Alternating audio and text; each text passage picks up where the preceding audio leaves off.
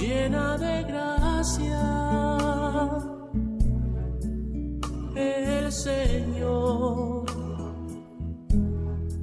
está contigo. Comienza Caminos de María, dirigido por Eustaquio Masip.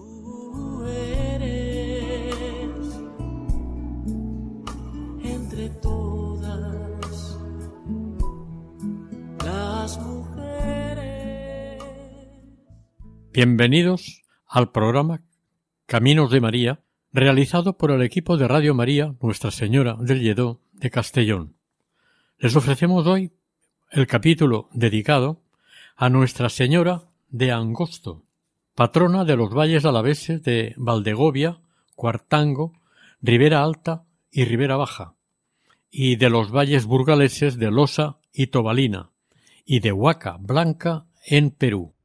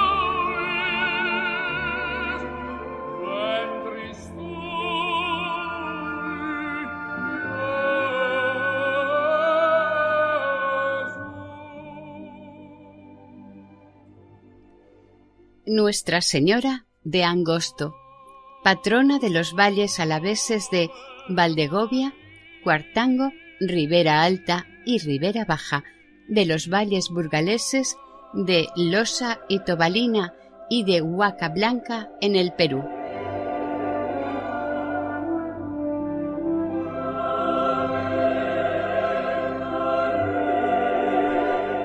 Todo un pueblo tu nombre pregona en un himno de fe y de fervor. Cinco valles te aclaman patrona, cinco valles que son la corona que en tus sienes ha puesto el amor. Del himno a la Virgen de Angosto.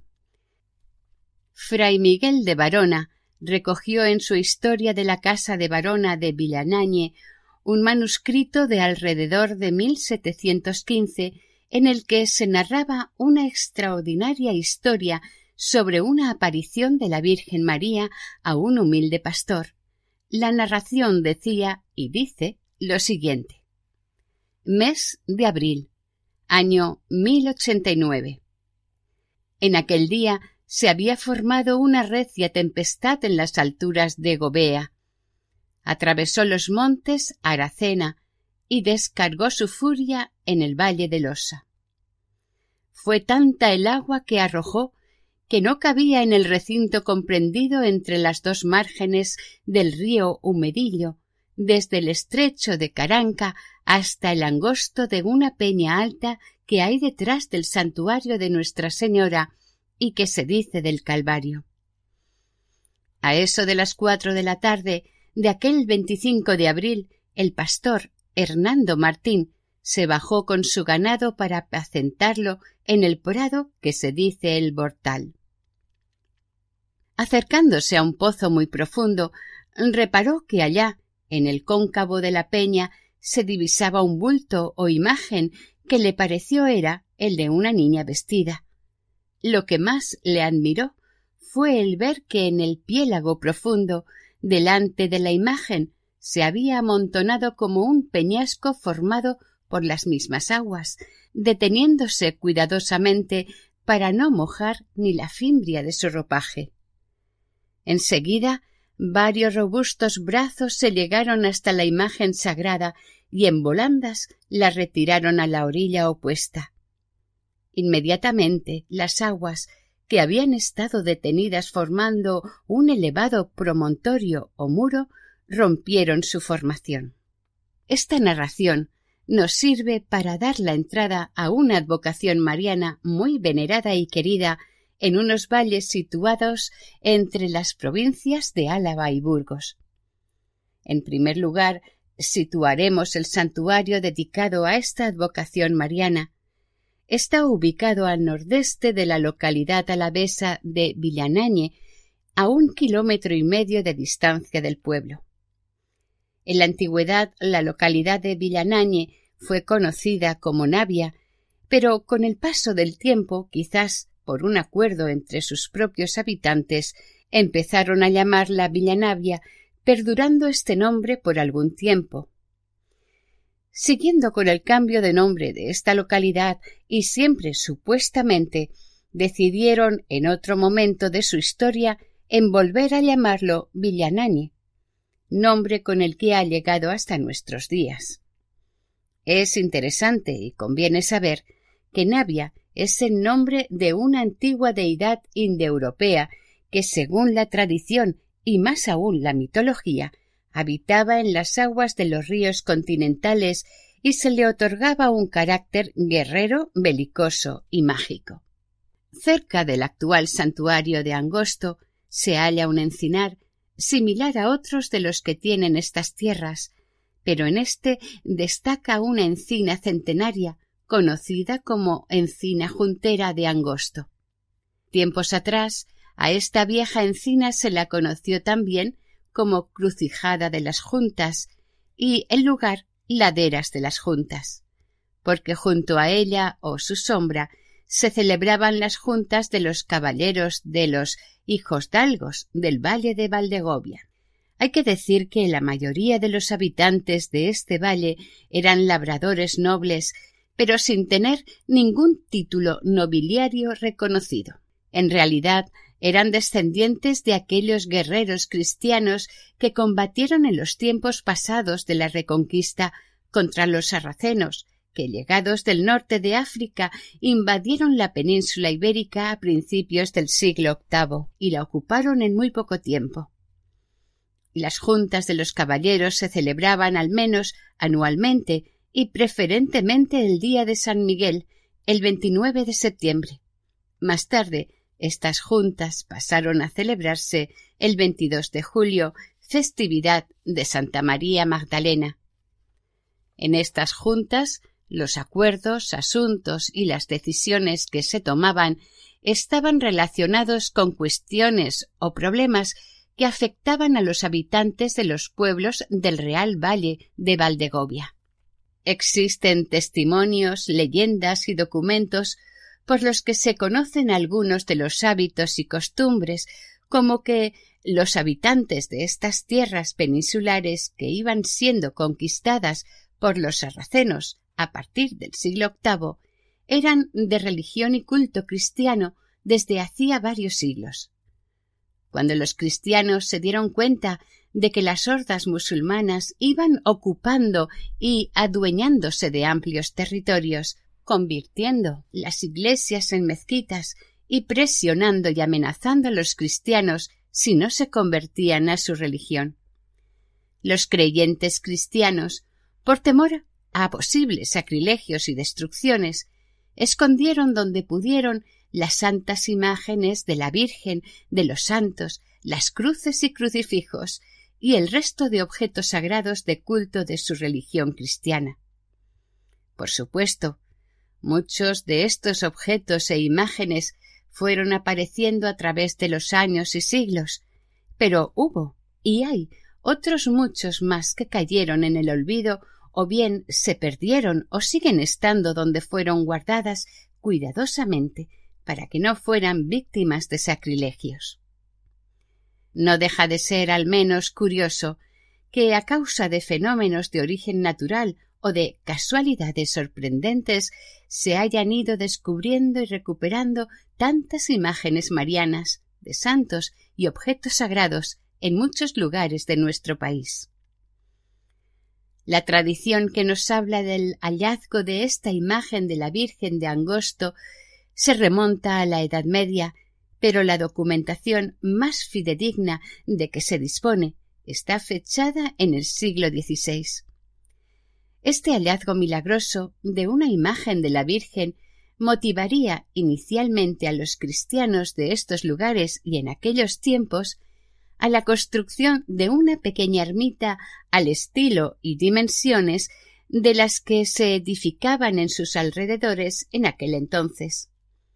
Entre algunos investigadores se supone que mucho tiempo antes, en tiempos del Imperio romano, en esta misma zona debió de existir algún tipo de templo dedicado a alguna divinidad pagana y que con la llegada del cristianismo se dedicó al nuevo y floreciente culto procedente de Oriente Medio a través de Roma, por lo que se dio un cambio radical de culto sustituyendo el anterior pagano por el culto cristiano.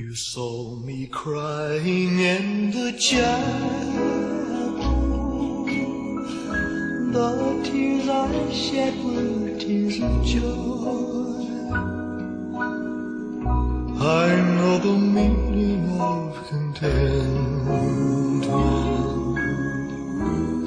Now I'm happy with the Lord. Just a plain and simple child where humble people go to pray.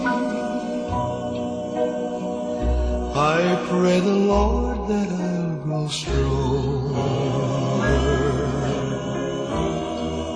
as I live from day to day.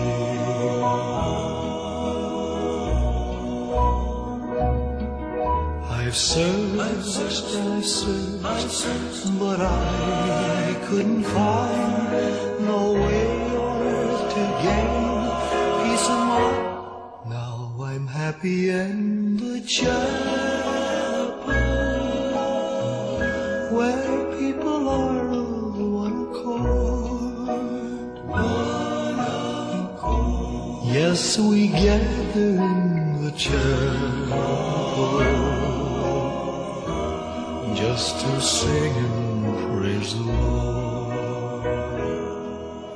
Dado el caso de que, curiosamente, Navia era el nombre de una deidad ancestral indoeuropea, relacionada con las aguas y que vivía en los ríos. Con la presencia de la imagen de esta Virgen del Angosto, se estableció un cierto paralelismo al estar tan relacionadas ambas con las aguas, la lluvia, el río, las riadas y las aguas estancadas. La Virgen aparece junto a un río y es la causa providencial de una retención de unas aguas peligrosas y demostrando Nuestra Señora su gran poder o dominio sobre este elemento natural. Volviendo a los hechos acontecidos en el angosto o estrecho lugar de los hechos, la persona más importante de este suceso es indudablemente la Virgen María, pero vamos al segundo protagonista y testigo de esta portentosa historia, un sencillo y humilde pastor llamado Hernando Martín, seguramente natural de Villanañe. Era el 25 de abril del año 1089. Era un día de plena primavera y estaba el bueno de Hernando pastoreando sus ovejas junto al cercano río Humerillo, con la intención de llevarlas más tarde a una pradera que había al otro lado o margen de este río. Pero algo iba a alterar la tranquilidad del pastor y de su rebaño. Irrumpiendo con toda su fuerza y poder, acompañada de rayos, truenos y vientos, se presentó una gran e inesperada tormenta, cuya cantidad de agua que caía de aquellos negros nubarrones hizo que las aguas acumuladas se desbordasen del cauce del río. El pastor, entonces, temeroso, se vio obligado a refugiarse con su ganado en un abrigo cercano de las peñas de San Pedro, donde existía una vieja ermita dedicada al santo apóstol. Pasados los primeros apuros y viendo cómo se desarrollaba la aparatosa tormenta, mientras esperaba que pasara la lluvia, empezó a pensar en la manera de poder cruzar a la otra orilla. Al levantar la vista, vio en lo alto y más estrecho de una peña como un amontonamiento de las aguas dentro de la cueva y encima de la masa acuosa la figura de una niña que a su parecer había logrado parar las furiosas aguas del río Humedillo, mansamente a sus pies. La estrechez de la peña, a la que se refiere este hecho milagroso, tiene la cualidad de angosto, y es el nombre o adjetivo que define esta advocación de la Virgen María. Sorprendido y no menos intrigado, el pastor salió corriendo en dirección al pueblo, a contar a sus vecinos lo que acababa de ver y vivir personalmente. Algunos de los vecinos pronto se unieron a él y, acompañados por las autoridades, fueron a comprobar la verdad de la extraordinaria historia vivida que Hernando les había contado. Cuando llegaron al lugar del suceso, vieron con asombro y emoción que se trataba de una bella imagen de la Virgen María. Al momento, todos ellos cayeron de rodillas ante ella y la saludaron respetuosamente con el rezo especial del Ave María. Naturalmente, muy pronto, pensaron en recogerla y entronizarla en una ermita o capilla dedicada por entero a la Virgen María. En un principio, esta imagen mariana hallada la trasladaron a la que era la vecina ermita de San Pedro, en la parte de arriba de la cueva del hallazgo y al lado del Calvario, es decir, entre la cueva y la actual iglesia.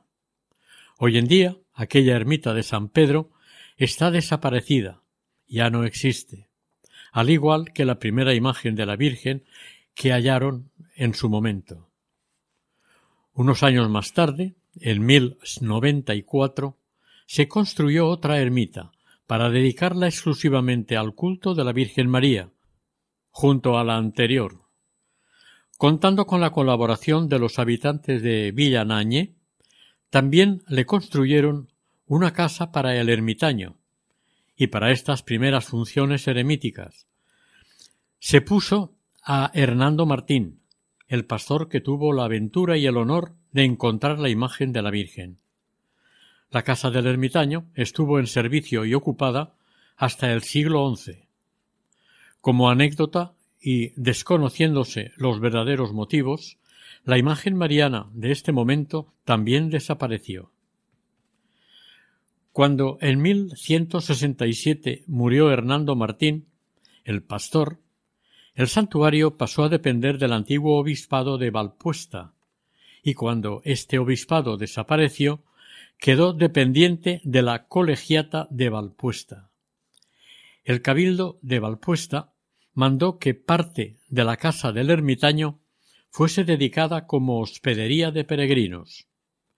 En tiempos de las sucesivas guerras sufridas por los habitantes de este país, esta hospedería también sirvió como hospital de sangre. Hay épocas de esta historia en las que apenas se tiene información de esta advocación, y es poco nombrado este santuario mariano por los historiadores. No obstante, la devoción popular, la entrega de los fieles, los milagros atribuidos y sobre todo las curaciones declaradas de sus muchos devotos, han ido manteniendo durante el paso del tiempo una devoción muy estimada y sincera hacia la Virgen María de Angosto. Esta fe, esta devoción y el agradecimiento del pueblo llano a Nuestra Señora han ayudado mucho en el mantenimiento del culto en su ermita y luego santuario, convirtiendo este santo lugar en meta espiritual para sus habitantes, sus vecinos más próximos y, en poco tiempo, los de pueblos de lejanos lugares del nuevo continente. Desde el primer momento, esta ermita o santuario se convirtió en un lugar de peregrinación y devoción popular, por lo que empezaron a realizarse varias peregrinaciones, que desde varios pueblos del entorno de estos cinco valles acudían fervorosa y filialmente a venerar a Nuestra Señora de Angosto. Desde luego, el actual santuario se construyó en honor a la Virgen, en la primera mitad del siglo XIV, en estilo gótico, y ha sido restaurado en varias ocasiones. El anterior, evidentemente, se quedó pequeño, y Rodrigo de Barona, el séptimo señor de la casa de Barona, mandó construir la actual iglesia con estancias para el ermitaño y los peregrinos, que ya empezaban a acudir notablemente al santuario. Para todas estas tareas que comportaba esta actividad del santuario, Rodrigo de Varona tuvo que contar con la colaboración y servicio de los pobladores del valle. En la actualidad, el santuario queda apenas un kilómetro y medio del barrio de Vilanane o Villanañe y forma realmente una iglesia monasterio. Junto al monasterio está la espadaña del siglo XVI, procedente de Villamardones de Verderejo. La espadaña tiene dos cuerpos, el primero con dos campanas y el segundo queda rematado con frontón triangular y la cruz. En su arco de campana otra campana, esta menor que las anteriores, pero vibrante y aguda.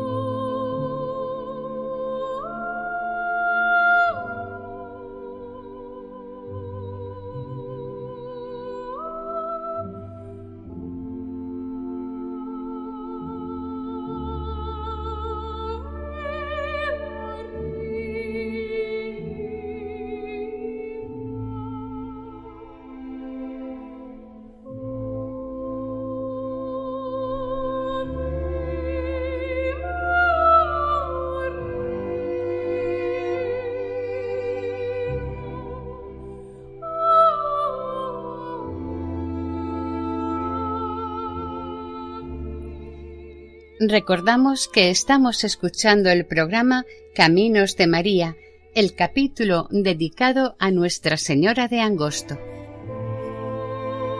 La entrada principal de este templo está a los pies de la nave. En su entrada presenta dos vanos y un arco apuntado. Esta es una iglesia de estructura sencilla, de una sola nave rectangular y un ábside. En la cabecera también rectangular, tiene una ventana.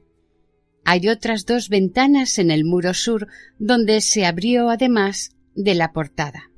Pueden observarse en las estructuras de este templo restos de una anterior y primitiva iglesia, quizás gótica. Los arcos apuntados dividen a la única nave en cuatro tramos y está cubierta con una sencilla bóveda de crucería sostenida por una serie de columnas y pilastras. En su centro lleva una clave. En el cuarto tramo está el coro. La sacristía es arquitrabada, fue adosada a la izquierda en la entrada principal. En el muro de la derecha existe otra entrada a la iglesia, pero que normalmente está cerrada. Actualmente en esta entrada sobresale el baquetón y un pequeño escudo de los padres pasionistas que regentan el santuario. Para algunos historiadores fue en este momento cuando la anterior imagen de la Virgen se sustituyó por la que actualmente se venera, una preciosa y muy bella talla románica policromada. Es una magnífica escultura de la Virgen María perteneciente al grupo conocido como Andra Mari en el País Vasco. La imagen se nos presenta frontal y sedente, asentada sobre un clásico escaño y con un gesto sumamente maternal. Está tocada con una corona moderna, cubre su cabeza con un velo y el manto cae y rodea sus hombros. La Virgen parece querer mostrar al visitante que entra en el templo a su hijo, el niño Jesús, el cual está sentado en sus rodillas. Ella tiene en su mano derecha una esfera del mundo o una manzana, y con su mano izquierda sostiene al niño. El conjunto de esta bella talla tiene una altura de ochenta y dos centímetros. La imagen pertenece según los expertos, a un período de transición entre el románico y el gótico. De la Virgen de Angosto hay que decir que, además de ser la Santísima Patrona de los varios pueblos de estos valles, está considerada patrona de los niños, de los partos y de los campos. Como muestra de la devoción y cariño que muestran los fieles a esta imagen, puede decirse que desde abril hasta finales de septiembre, según los documentos del santuario, se han venido celebrando muchas romerías. En el mes de abril acudían en romería al santuario desde las localidades de Osma, Fresnedo y Quejo. En mayo acudían al santuario desde Cárcamo, San Millán de Gabinea, San Zadornil, Arroyo, Villafría, Mioma, Atiega, Villanueva de Góbea, el barrio de Ibarbella, Besabe, Valpuesta, Pinedo y según caía el corpus entre mayo y junio, en Caranca, Espejo, Villamaderne, Mellojín, Beguenda y Alcedo. En junio, Villanañe, Tuesta, Guinea, Bachicabo, Astúlez, Ozalla y, por segunda vez, Osma de Góbea. En julio, Corro y Tobillas. Aparte existían las ferias y fiestas repartidas por varias de estas localidades con duración, en algunos casos, de una semana. En estos tiempos, como es sabido, muchos de los festejos han quedado reducidos o desaparecidos. La iglesia del santuario, a partir del siglo XVI y hasta la actualidad, tiene y está montado en su altar mayor un magnífico retablo renacentista de estilo plateresco de los escultores Begrand y Arteaga. Fue costeado por Amador Rodrigo de Barona, un sucesor de la Casa de los Barona, entre los que uno de ellos llegó a ser capitán de los tercios de Flandes y que casó con María de Pinedo. El retablo está tallado en madera y es dorado y policromado se compone de tres cuerpos divididos en tres calles con guardapolvo y ático. Las calles están separadas por columnas renacentistas, acanaladas y decoradas en su parte inferior, reposando sobre pedestales con hornacina en las que están pintados los cuatro evangelistas. En el primer cuerpo se ven relieves del nacimiento de la Virgen en el centro San Joaquín y Santa Ana, ancianos a la izquierda, y a la derecha la coronación de la Virgen. En la calle central, el segundo y tercer cuerpo están ocupados por la imagen de Nuestra Señora de Angosto. El cuerpo inferior recoge tres escenas y se intercalan las imágenes de los cuatro evangelistas. Una escena presenta el abrazo de San Joaquín y Santa Ana, los padres de la Virgen, ante la puerta dorada, el nacimiento de la Virgen y la ascensión de Nuestra Señora. La calle central de los dos cuerpos superiores está ocupada por una hornacina que en su interior acoge a la advocación mariana titular de la iglesia, la Virgen de Angosto, aunque verdaderamente representa la Natividad de la Virgen. En las calles laterales se pueden admirar cuatro escenas más de la vida de la Virgen. A la izquierda, la presentación de la Virgen en el templo y la Anunciación. A la derecha, la visitación de la Virgen a Santa Isabel y la presentación en el templo del Niño. El retablo queda rematado con tres figuras del Calvario y a ambos lados los apóstoles San Pedro y San Pablo. En 1958 este santuario volvió a ser restaurado y remodelado para la deseada y esperada fiesta de la coronación canónica de la imagen de la Virgen de Angosto. Maestro, necesito un milagro. Transforma hoy mi vida y mi estado. Veo la luz del día. Están tratando de enterrar mi alegría. Intentan ver mis sueños cancelados. Lázaro escuchó tu voz cuando aquella piedra se movió. Después de cuatro días, él revivió.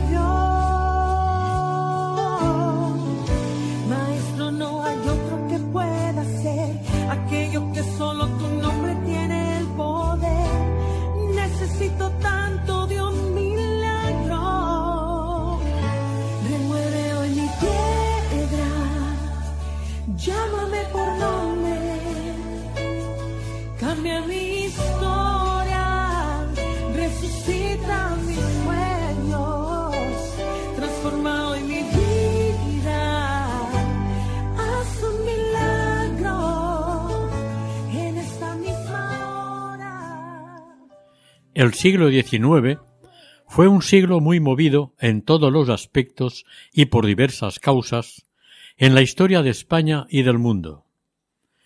En este santuario de la Virgen de Angosto se celebraban más de una docena de peregrinaciones o romerías, en el período comprendido entre los meses de abril y septiembre, a las que acudían los habitantes de esta comarca y las limítrofes. Además, se celebraban tres ferias durante el verano. Hoy en día solamente se celebran cuatro romerías en todo el verano, concurriendo a ellas los habitantes y descendientes de las localidades que tradicionalmente asistieron siempre desde su aparición. Aparte de participar en la romería en sí, las gentes acuden ilusionadas y agradecidas a visitar a la Virgen en su santuario, asistiendo a la Santa Misa. Al final de ésta se le canta la salve a Nuestra Señora y salen en procesión hasta la gruta de la aparición. Una vez terminados los actos y ritos religiosos, se comparte la comida entre los asistentes. Luego, entre bailes y cantos tradicionales, se llega a las despedidas y nuevos deseos. En el mes de agosto, desde tiempo inmemorial, se celebra un mercado muy concurrido y conocido por la zona, donde se comercia y trata el ganado. Se presentan y ofrecen a los asistentes los productos agrícolas propios, y se presenta un sector de personas que muestran y enseñan los trabajos artesanales que realizan. En las temporadas de otoño, cuando ya se ha recogido la cosecha de los campos, los agricultores del valle acuden con sus tractores al santuario para dar gracias por las cosechas anuales obtenidas a la Virgen de Angosto, la Virgen conservadora de los campos. Cuando en este siglo XIX se realizaron diversas reformas y ampliaciones, hacia el año 1880 los padres pasionistas se establecieron en el santuario y con la colaboración de los habitantes del lugar terminaron las obras del convento en 1884.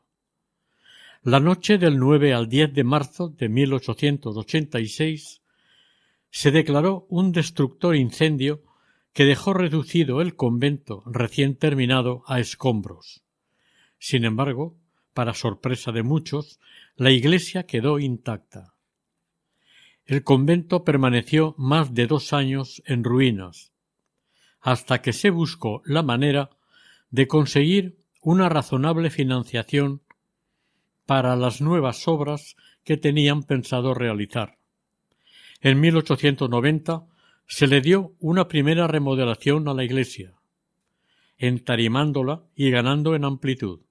Posteriormente, tanto la iglesia como el convento han tenido sus nuevas adecuaciones y reformas, acorde con las necesidades que se fueron presentando a finales del siglo XIX e incluso el resto del siglo XX.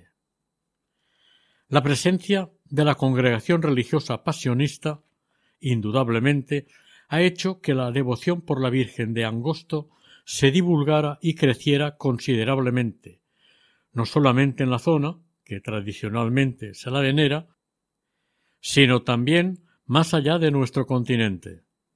Este incremento del fervor mariano a la Virgen de Angosto hizo que los religiosos pasionistas se decidieran al acondicionamiento de la cueva para ser mejor visitada como cueva de la aparición. Una vez remodelada, en su interior se entronizó en su altar una copia en piedra de la imagen de la Virgen de Angosto como la existente en el santuario. Esta cueva capilla está abierta al culto a los fieles y despierta un especial interés a los curiosos. Se inauguró el 15 de junio de 1958. Con esta inauguración se conmemoró, al mismo tiempo, el patronazgo de la Virgen desde 1955 sobre las localidades de Valdegovía, Cuartango y las dos Riberas en Álava y Losa y Tobalina en Burgos. Este patronazgo arranca el 29 de junio de 1955, porque en esta fecha la Sagrada Congregación de Ritos declaró a la Virgen de Angosto como patrona de las localidades citadas.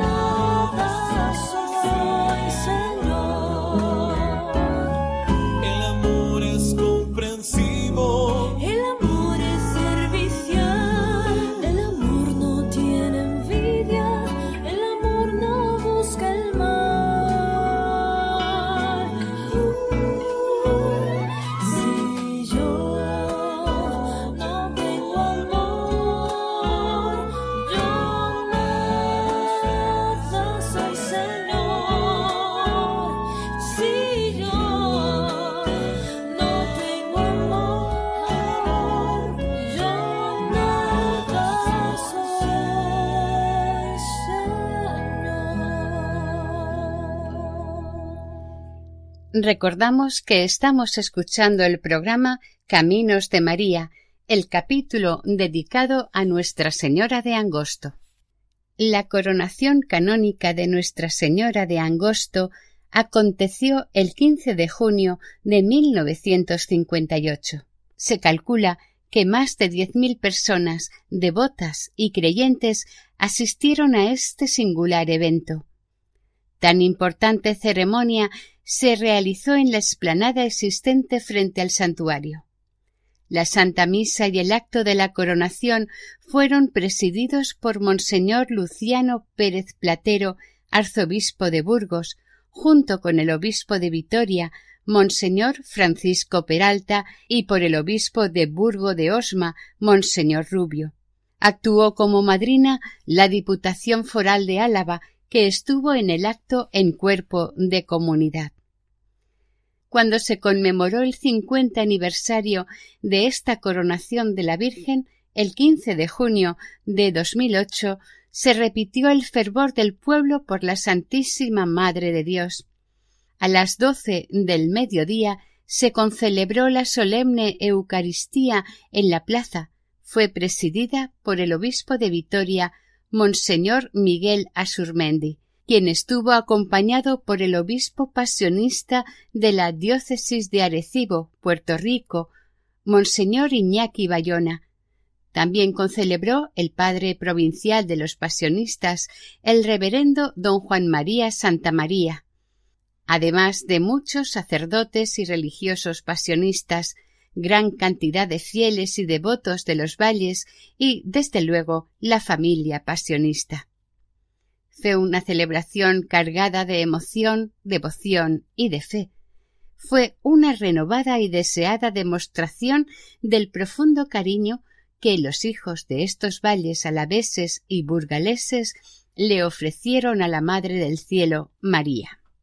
Como se ha dicho anteriormente, de la mano de los pasionistas, en el Perú existe un santuario dedicado a Nuestra Señora de Angosto, en Huacablanca, que está en el distrito de Chongoyape, en la provincia de Chiclayo, en el departamento de Lambayeque. La imagen de la Virgen es muy parecida a la de Villanagne.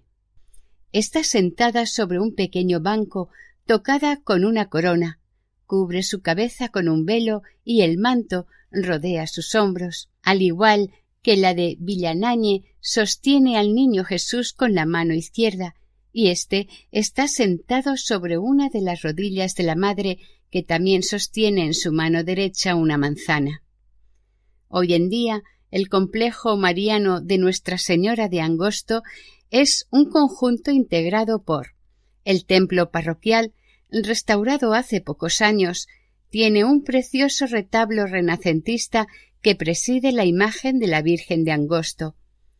Luego, a la orilla del río, en la que el pastor encontró la imagen de la Virgen, Finalmente, un conjunto de modernos edificios que en uno de estos se alberga la comunidad de los padres pasionistas que están al cuidado y atención del santuario de Angosto.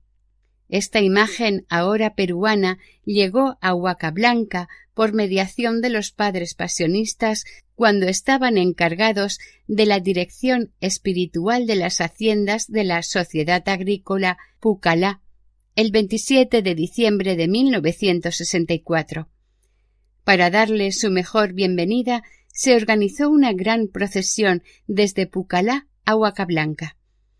En esta última localidad, Huacablanca, se la recibió solemnemente en la entrada de la ex hacienda por las autoridades y el propio pueblo de Huacablanca.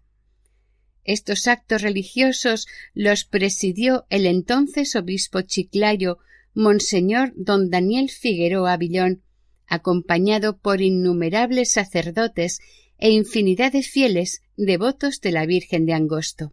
Nuestra Señora de Angosto es la protectora de las gentes de estos valles alaveses del sur y sus habitantes son conscientes de esta protección, por lo que le muestran a la reina y señora de estos valles su mayor reconocimiento en cada momento de sus vidas y le agradecen de todo corazón sus atenciones y auxilios en los momentos más importantes que han vivido. Es por todo esto por lo que la casa de la Virgen está frecuentemente visitada por los vallesanos.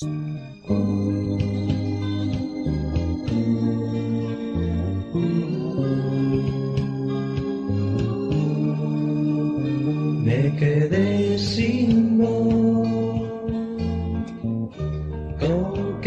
cantar y mi alma sequedad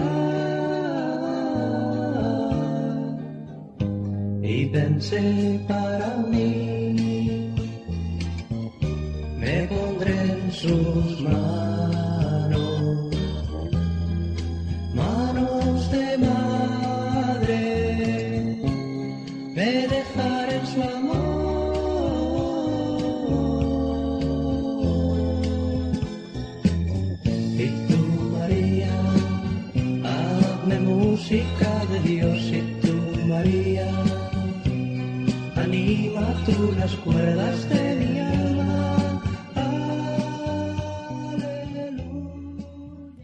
Esta última parte del programa de hoy lo dedicaremos a Nuestra Señora de Quijera, Nuestra Señora de la Caja, patrona de Lantarón.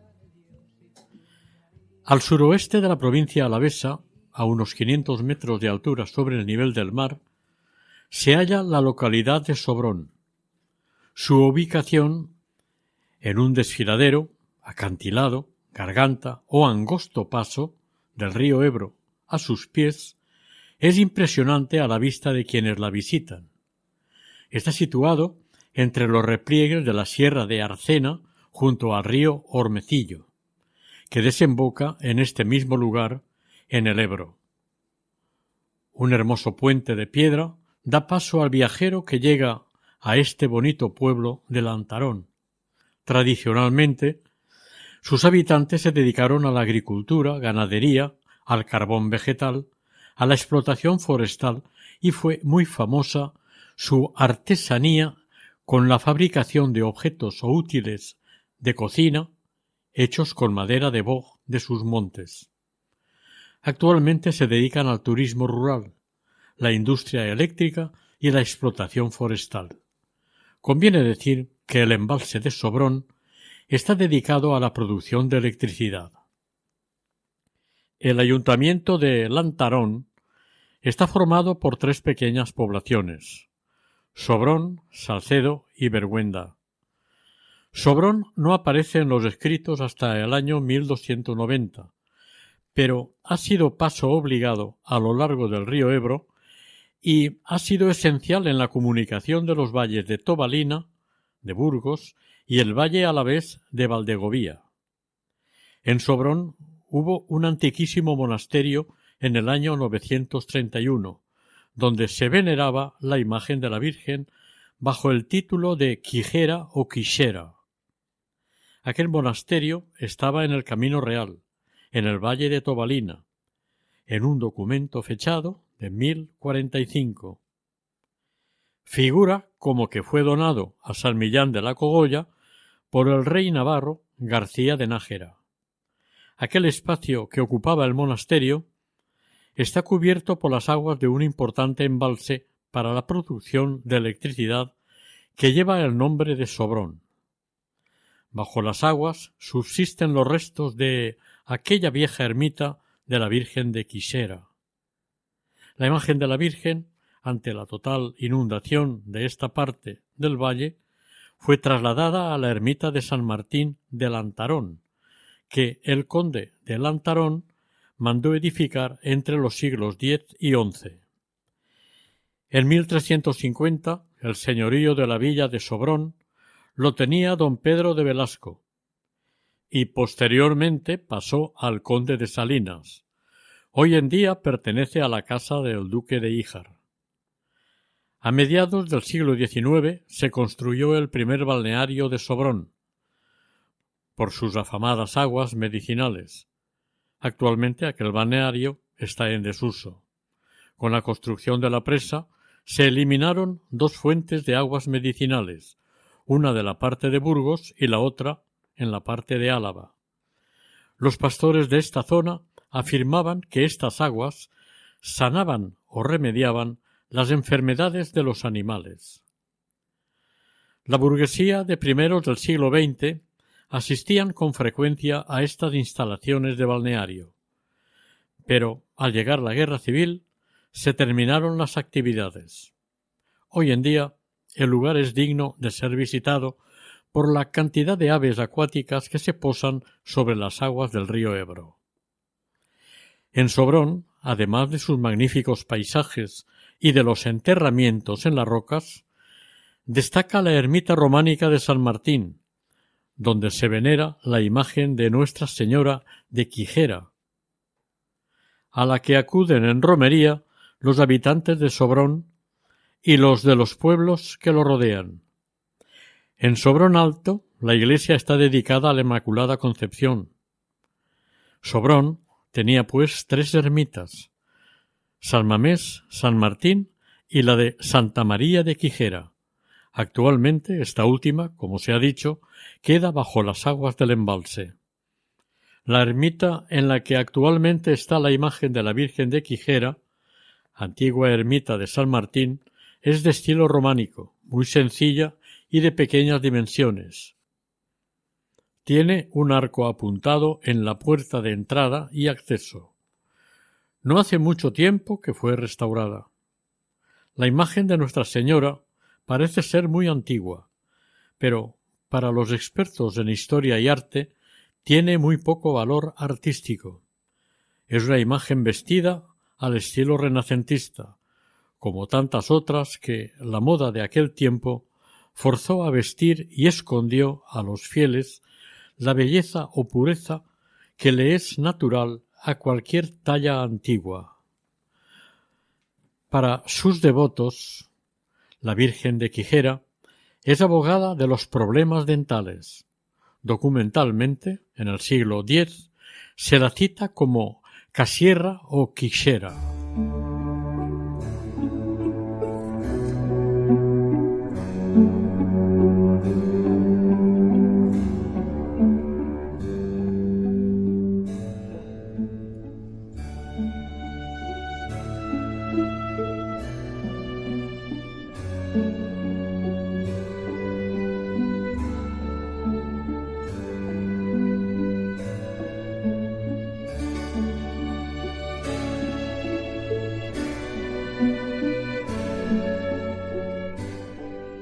Oración.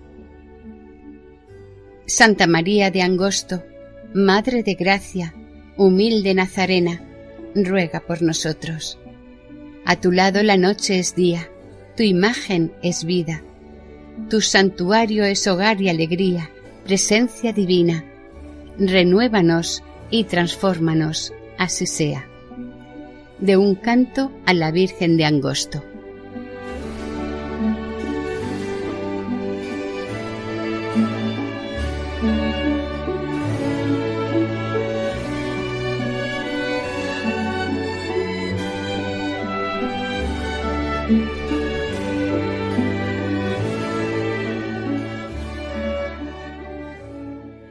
Finalizamos aquí el capítulo dedicado a Nuestra Señora de Angosto, patrona de los valles alaveses de Valdegovía, Cuartango, Ribera Alta y Ribera Baja, de los valles burgaleses de Losa y Tobalina y de Huaca Blanca en el Perú, dentro del programa Caminos de María.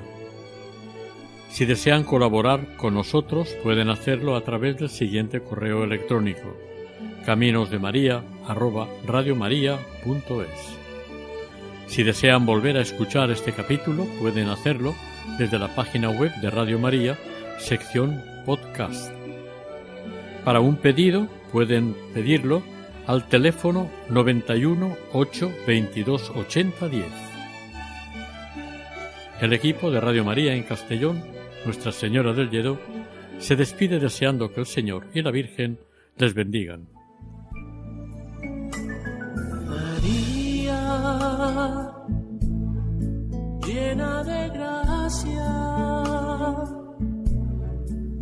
El Señor está contigo. Han escuchado en Radio María Caminos de María, dirigido por Eustaquio Masip.